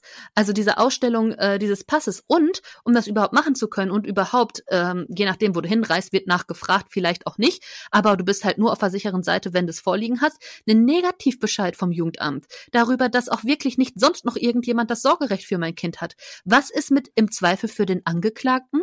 Also jetzt mal sorry, warum bin ich in der Bringschuld? Warum muss ich jetzt zu irgendwelchen Ämtern rennen und mir bescheinigen lassen, dass ich das alleinige Sorgerecht habe? Vor allen Dingen beim einen, bei der einen Behörde gilt es dann dieser Negativbescheid für ein halbes Jahr, der andere sagt, ja, ist jetzt ein Jahr alt, ist immer noch okay. Ich kann mir auch den Bescheid holen, einen Tag, bevor ich weiß, morgen ändert sich was, ab morgen gibt's das Gemeinsame, aber ich hole mir heute noch mal so einen Bescheid, damit ich mindestens noch ein Jahr mit dem Kind allein unterwegs sein kann. Vorgeschoben wird, ja, man will ja Kindesentführung äh, verhindern. Punkt eins. Die meisten Kindesentführungen äh, werden nicht durch die Mutter äh, stattfinden.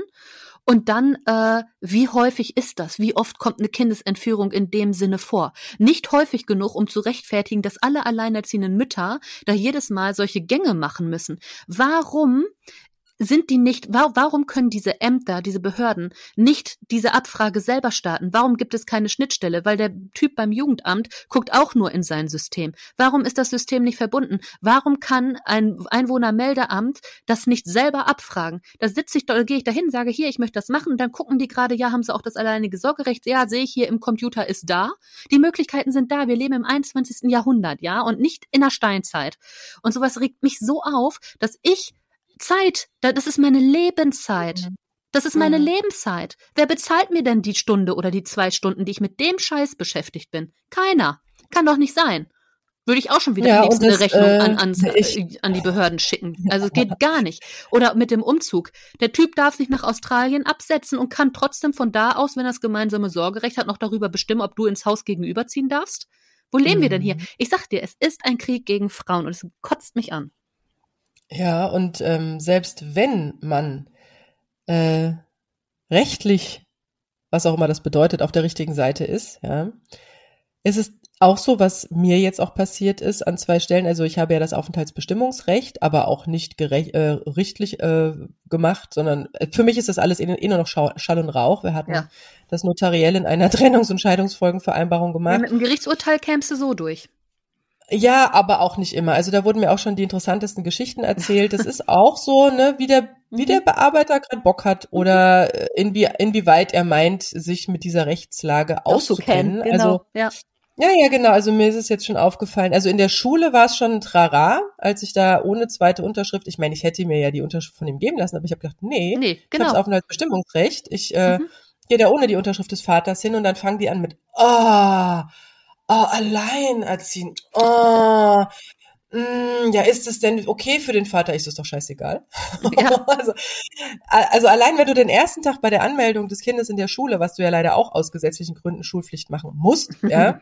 Es sei denn, du stellst einen Auswanderungsantrag über drei Monate, dann kommst du raus. Dann, dann da jetzt schon wieder in so eine Ecke geschoben zu werden, ja, äh, wobei man ja wirklich, ich sagte ja, was wir für diese Gesellschaft und für unser Leben und für das Leben unserer Kinder überproportional zum Niveau der Gesellschaft an Verantwortung übernehmen, ja, das müsste sich ganz anders darstellen in der, in unserer Lebenswirklichkeit von dem, was von außen kommt, ja. Äh, jedenfalls, da war es schon ein großes, mm, mm, mm. ich hatte dann halt diese Vereinbarung damit und da äh, wollten sie es dann alles kopieren, aber da stehen halt auch äh, Regelungen drin, die ich jetzt nicht unbedingt von äh, in der Schule oder irgendeinem Amt hinterlegt haben möchte. Dann durften sie sich die eine Seite da kopieren und dann war so, ja, da müssen wir mal schauen, zur Not melden wir uns nochmal. Ich so, nee, sie melden sich nicht, weil das ist äh, fertig. Ja, ja richtig. Gut, da habe ich es geschafft, aber bei einer Bank zum Beispiel ein Konto für ein Kind eröffnen, da haben sie tatsächlich drauf gepocht, auf die Unterschrift des Vaters. Habe ich mir ja keine Ahnung, wo der wohnt, ich habe keine Adresse und äh, viel Spaß hm. dabei, ja. Also, dass ich dann auch noch für mhm. ihn, der sich verpisst hat, ja, Entschuldigung, ja, also ja, für ihn, der gegangen ist, genau. ja. Schaukeln sich die Eier und du hast Rennerei. Und mich im Wochenbett mit zwei Kindern alleine gelassen hat, dass ich ihm noch hinterherrennen muss, auch wenn der jetzt in Australien wohnen würde, ja, um diese verschissene, diese, diese blöde Unterschrift von ihm da irgendwie einzuholen, ist irre, ja. Ähm, Plus, dass man damit ja auch die Möglichkeit für ihn eröffnet, dass er auf das Konto der Kinder zugreifen kann. Ja, ja. genau. Vermögenssorge Und, ähm, äh, ist ja auch die ja, Frage, wenn das gar nicht bei ihm liegt, dann ist es ja sogar Richtig. eigentlich gefährlich. Richtig. Und das sind so dann Dinge, muss der also Bank bei der sagen, Bank. Der hat gar nicht die Vermögenssorge, der darf gar nicht unterschreiben. Ja gut, das, wir haben jetzt nur das Aufenthaltsbestimmungsrecht. Also jedenfalls ja, äh, bei der Bank ähm, war es so dass ich sagte, nee, eigentlich muss das gelten, aber das hat sie, nee, ich habe mit meinem, ich habe mit meinem Vorgesetzten gesprochen und der hat gesagt das. So. Ja, ihr Vorgesetzter okay. hat aber nicht recht. Punkt. Und richtig, weil äh, mir auch eine sagte, dass auch beim Passamt, wo sie auch unbedingt wollten, dass er dann auch äh, ähm, da einwilligt, ja, ich musste sogar mir von ihm eine Vollmacht geben lassen, dass ich, dass, dass es okay ist, wenn ich die Pässe für meine Kinder beantrage und abhole. ja, äh, bitte. Und ist es umgekehrt so? Also frage ich mich ja auch immer, wenn so ein Vater dahin kommt, wird dann irgendwie nach der Unterschrift der Mutter gefragt. Und ich denke mir zum Thema Kindsentführung, wenn du allein irgendwie mhm. äh, ein Mann und eine Frau mit den Kindern, äh, das muss noch nicht mal die Ehefrau sein, weil man hat ja heute auch so Lebenspartnerschaften, wo man nicht unbedingt den gleichen Namen hat, ja. ja. Da wird nicht gefragt, aber ich, mir ist tatsächlich schon von zwei Alleinerziehenden erzählt worden, dass sie, weil sie nur ein äh, äh, Elternteil waren mit Kind oder Kindern, zumindest bei Flugreisen mhm. schon äh, rausgegriffen wurden und dann da das äh, geklärt wurde, sogar teilweise mit Anruf beim Kindsvater, ob das denn so erlaubt gewesen wäre. Und, und jetzt überleg dir mal, jetzt überleg dir mal, gesagt, sag einfach mal, nein. Warte mal, da ging es interessanterweise darum, dass sie äh, ist nach Amerika gegangen, äh, ist mit ihrem Partner nach Amerika gegangen, er war Amerikaner. Sie haben Kinder bekommen, er hat sie ganz übel behandelt, sie hat gearbeitet und nachts auch um sich um die Kinder gekümmert. Irgendwann äh, hat, ist ja die Hutschnur geplatzt und sie ist nach Deutschland geflogen mit den Kindern zu ihrer Familie. So, und jetzt was? Es wurde nicht hier kontrolliert, sondern als sie wieder nach Amerika zurück wollte, wollten sie sie nicht reinlassen, weil der Kindsvater die Ausreise ja nicht bewilligt hätte. Geil, das ist richtig. Aber das ist, das ist auch typisch Amerika. Zurück. Ja, ja. Darum, und werdet nicht, also kriegt kein Kind in Amerika, es ist per Gesetz direkt Staatsbürger der Vereinigten Staaten. Es war wie in der DDR damals. Mhm. In der DDR war das auch so. Das war gleich einge, ja, genau. eingedingst. Ja, sehr, sehr spannend. Sina, äh, ich freue mich, dass du diese Folge doch ohne allzu große Lass noch eine halbe Stunde hängen. nein, nein, Ausraster hinter dich gebracht hast. Ähm, also ihr seht, ihr seht. Ich äh, vorher Baldrian genommen. Ähm, wenn man sich zu tief mit diesen Themen, also es ist gut hinzuschauen. Ja, es ist gut zu erkennen, dass nicht alles gut geregelt ist und dass es anders, besser ginge. alles, auch wie gesagt, diese ganze Bürokratie, diese ganzen Anträge, dieses ganze Nachweisen das, ja, du musst nachweisen das, ja, statt dass man einfach äh, dir ein möglichst angenehmes Leben, weil wenn es dir gut geht, geht es auch deinem Kind gut, ja, und ähm, alles wird immer nur an diesem ja, Geld jetzt wird und ja auch nichts passieren. gemessen. Also wenn du jetzt die Mutter verreisen lässt, einfach ohne diesen ganzen Klabims, was soll denn passieren? Im Zweifelsfall zeigt dich der andere an wegen Kindesentführung und spätestens dann wird es irgendwann mal heißen, ja gut, daher ist ja schön, dass sie eine Anzeige stellen, aber sie haben gar kein Sorgerecht. Also weißt du, das ist ja auch so, also der, der Aufwand ist ja, das steht ja in keinem Verhältnis zu der wirklichen Gefahr. Ja, und dann stellt sich natürlich die Frage, wenn man so etwas erkennt, ja, warum ist das so? Ja, Ja, Und damit was man schön Frauen weiter unterdrücken kann. Weg. Genau, das, das, das ist etwas, ähm, was sich jetzt jeder nach dieser Folge einfach mal selbst fragen kann. Ja, ich weiß, der ein oder andere hatte da keine Berührungspunkte bis jetzt mit oder sagt, naja, das ist jetzt vielleicht nur in diesem einen Fall so, aber ich denke, wir haben euch hier einen schönen Blumenstrauß aufgemacht von und es gibt noch viel mehr. Also wir könnten jetzt, glaube ich, noch ein paar Folgen dranhängen. Ähm, also wir haben euch jetzt hier mal einen schönen Blumenstrauß aufgemacht, um zu, ja, um hinzuschauen, um sich selbst mal zu fragen, was passiert hier eigentlich und warum ist das so? Ja. Und dann kommt das nämlich ins Bewusstsein und ähm, dann haben wir vielleicht auch in der Gesellschaft eine gute Gesprächsgrundlage, um auch mal über solche Themen zu reden, damit vieles einfach besser werden darf. Ja, weil da darf sehr, sehr viel besser werden an diesen Stellen. Ja, also, ähm, ihr Lieben, wir sind am Ende dieser Sendung Eigentlich angekommen. müsste man doch gegen all diese Sachen klagen dürfen auf Grundlage des Grundgesetzes. Ich meine, was ist denn der erste Absatz? Die Würde des Menschen ist unantastbar. Und all diese Regelungen verstoßen gegen diesen Satz in meiner Weltvorstellung. Ohne Witz. Definitiv. Also, Also- die äh, Kommunikation mit der Behörde war mehr als unter der Gürtellinie. Ähm, das ist wirklich schon. Ich habe mich gefühlt. Ja, wie fühlt man sich? Ne? Was für Gefühle löst das in einem aus? Was für Gedanken lösen diese Kommunikationsmittel Ja, und jetzt überleg mal, du bist aus? ein mental nicht stabiler Mensch. Es gibt bestimmt Leute, die danach gerne von der Brücke springen würden. Und es was vielleicht auch tun. tatsächlich in der Trennungsphase ja wirklich, du hast es ja gesagt, eine sehr, ja, eine sehr Vulnerable. äh, ja, vulnerable, ähm, also sehr, sehr ähm, kritische, aber auch sehr, ja, Gefährlich. Ähm, ja, gefährlich, aber auch so, man ist da auch so auf, ne, so auf dünnen Brettern ja nur aufgestellt. Man hat ja noch keine Basis, wo man sowas vielleicht wegstecken könnte. Ja, also es ist wirklich ähm, sehr gefährlich. Das ist ja auch das Bild in den Medien, das ich immer wieder kritisiere, weil da wird ja auch heute noch, und wir reden von 2022 und den Anfragen, die ich bekomme, immer nur die Alleinerziehende gesucht, die arm ist, die einsam ist, die ein Opfer ist, am Rande der Gesellschaft ist, äh, traurig ist, äh, ähm, ähm, ja, unselbstständig ist und so weiter. Das würde natürlich diesem Bild, dieses, äh, ja, die weiß ja eh nicht, wo es lang geht, äh, natürlich entgegenwirken. Aber wir wissen ja durch unsere ganz tolle Community hier beim Podcast, aber auch bei Gut Alleinerziehend, dass es euch tollen Frauen und auch Männer natürlich gibt. Ja, ich habe einen ganz tollen Moderator beispielsweise in meiner Gruppe. Also ich möchte ja auch meine Lanze an die Väter äh, brechen, für die Väter brechen. Ähm, wir vergessen euch nicht, aber es ist leider, wie gesagt, ein ja sehr männerlastig und frauenlastiges Thema in vielen äh, Bereichen. Auch der Unterhalt. Ja, f- äh, 25 Prozent der Unterhaltspflichtigen kommen ihrer Leistung in vollem Umfang nach. 25 Prozent zahlen zu wenig und die Hälfte zahlt nichts. Da seht ihr auch, äh, wie das äh, geregelt ist. Und ich habe tatsächlich eine Studie gefunden, wo mal die Verteilung der Unterhaltsbreller in den Geschlechtern aufgedröselt wurde. Wir haben, ähm, ich glaube, in, im 0,00 μ-Bereich haben wir da Frauen zu finden. Ansonsten sind die Unterhaltsbreller Breller tatsächlich 99, etwas Prozent Männer. Es tut mir leid. Deswegen äh, hacken wir auch immer so auf euch rum. Aber das ist nicht böse gemeint. Und an dieser Stelle verabschieden wir uns von euch. Und ja, äh, kommt mal in die Erkenntnis, schaut euch die Prozesse an, die ihr selbst gerade am Laufen habt. Versucht vielleicht auch mal, das etwas menschenwürdiger äh, in der Kommunikation zu drehen, wenn ihr euch das jetzt auffällt, damit wir wirklich da, ja, im Kleinen wie im Großen vielleicht in eine Veränderung hineinkommen können. Ihr Lieben, macht's gut.